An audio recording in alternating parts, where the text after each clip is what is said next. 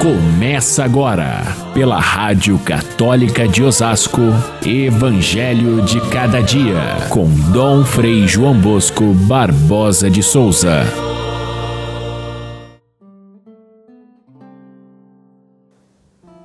Retirai-vos, disse Jesus, porque a menina não morreu, mas está dormindo. E eles começaram a caçoar dele. Mas quando a multidão foi afastada, Jesus entrou, tomou a menina pela mão e ela se levantou. Queridos irmãos e irmãs, ouvintes do nosso Evangelho de cada dia, a igreja hoje nos, nos oferece a, o exemplo e a intercessão de Santa Isabel, Rainha de Portugal. Um exemplo de um tempo em que as lideranças políticas do Império Cristão produziram figuras de extremo humanismo, de valores e de muita resistência ao mal do mundo.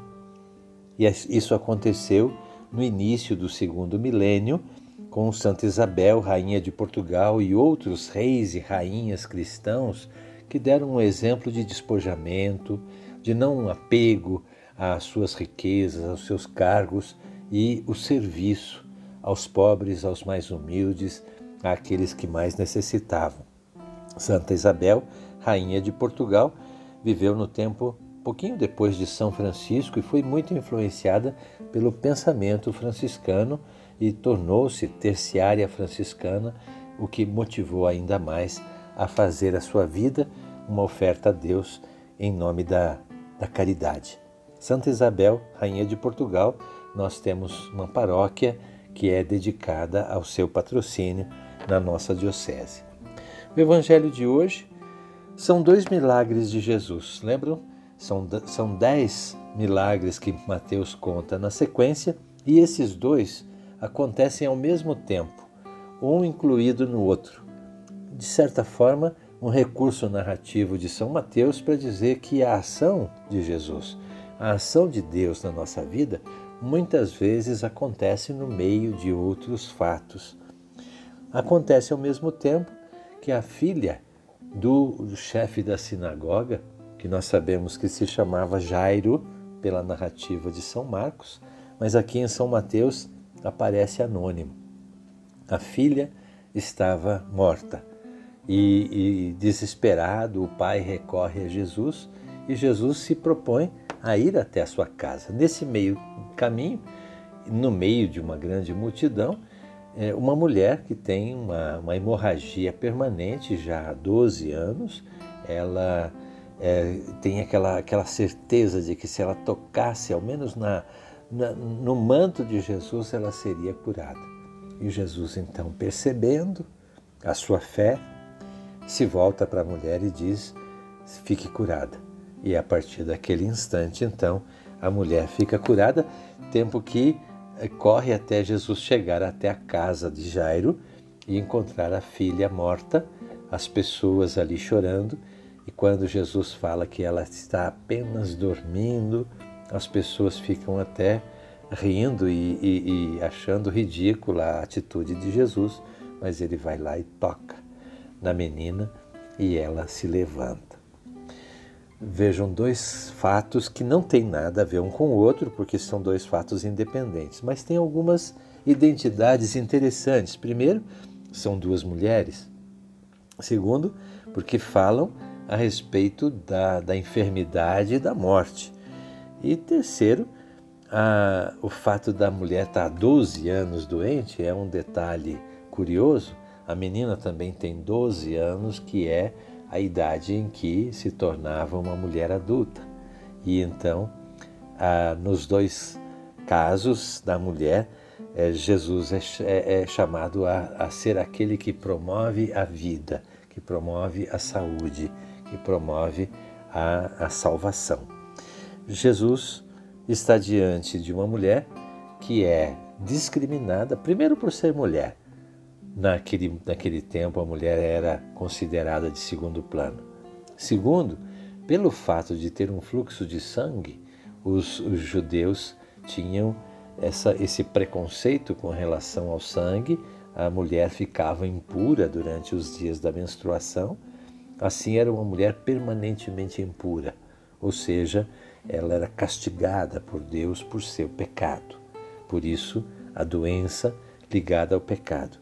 E Jesus não tem preconceito, Jesus não tem é, dificuldade de reconhecer na mulher uma filha de Deus que merece, como qualquer pessoa, a dignidade recuperada e, portanto, é, por causa da sua fé, ele a cura. No caso da menina, ela já estava morta, ou seja, não tem mais esperança, e no entanto, o pai, com seu pedido, mostra uma fé muito grande que Jesus contempla com o milagre.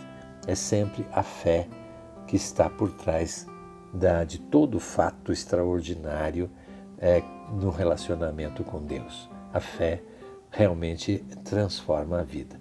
Aqui, nos dois casos, a gente vê a expressão, o toque da mulher em, na, no manto de Jesus, é que faz com que Jesus toque o seu coração.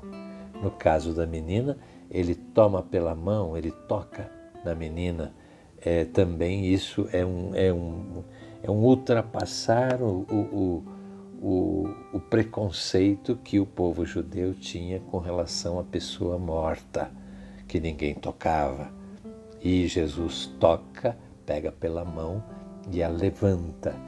A, a expressão levantar é a mesma expressão de ressuscitar na linguagem original da Bíblia. Portanto, é, é uma, uma jovem, uma adolescente que é tocada por Jesus e ele a transforma. As lições são muitas nesses milagres todos de Jesus. O milagre fala da ação de Jesus, mas também ele fala da ação que a, que a igreja deve promover. Assim como Jesus mostrava o seu amor e a sua misericórdia em todos os sentidos, mesmo onde não há esperança, é, aqui, aqui se mostra a missão da igreja ir atrás daqueles que estão sem esperança e oferecer-lhes a esperança divina, a esperança da fé, a esperança que transforma a situação de desespero, de choro, em alegria, ou de incredulidade para a fé que transforma.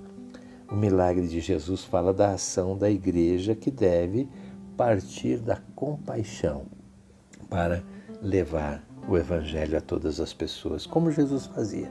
E também o fato de dar atenção à família.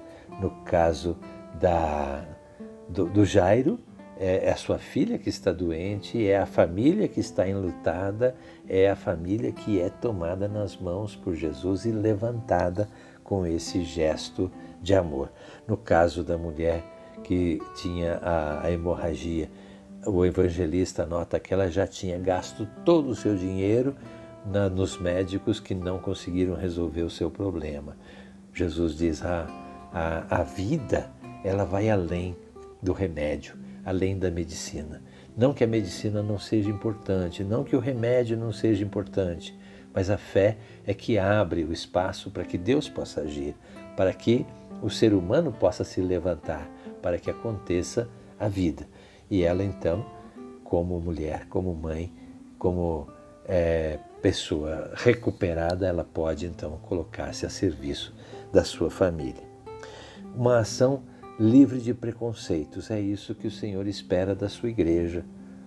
Hoje em dia ainda, quanto preconceito cobre a situação da mulher ou também a dos jovens, dos adolescentes que estão muitos deles afastados completamente da ação da igreja.